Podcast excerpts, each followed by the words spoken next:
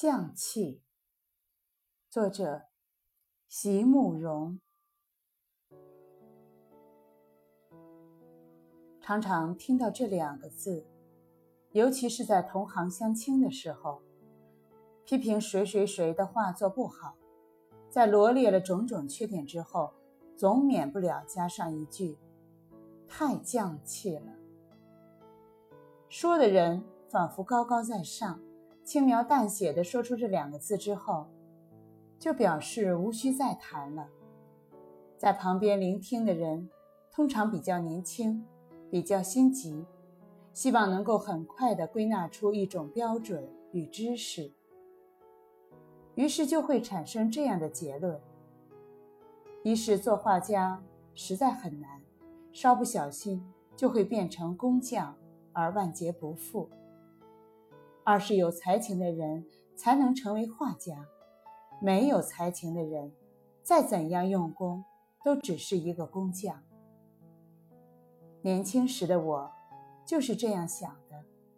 到了这几年，才逐渐有了不同的想法。一个工匠，一个对他的工作有着真正认识与把握的工匠，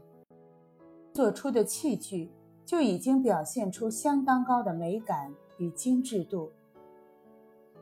而一个有才情又肯用功的工匠，他制作出来的东西完全就是一件绝美的艺术品，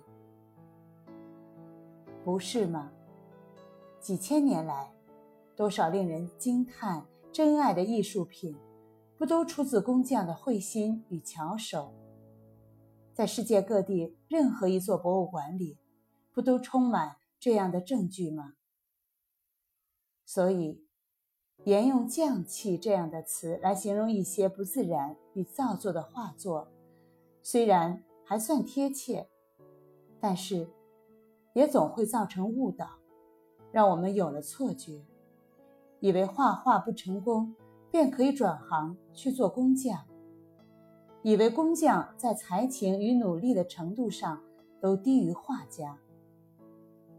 这样的误导与错觉，对那些在几千年里不断将珍奇的物件传留下来的工匠来说，岂不是太不公平了吗？